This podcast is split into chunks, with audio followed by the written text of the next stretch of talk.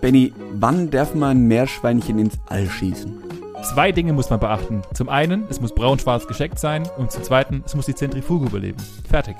Ich bin echt so froh, dass die Jungs aus dem Kongo wissen, wie man mit Blech und Metall umgehen kann. Denn was du da mit Holz so leistest, Ja, ich habe feststellen müssen, dass ich zu dem Thema Holz nichts Produktives beitragen kann und mich voll und ganz auf die Beratung meines professionellen, wesentlich jüngeren Beraters verlassen musste.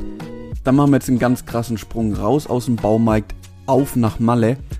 Und da gibt's natürlich die unfassbare Geschichte des Manuelsurlaubs Teil 2. Daraus resultiert natürlich auch Teil 3.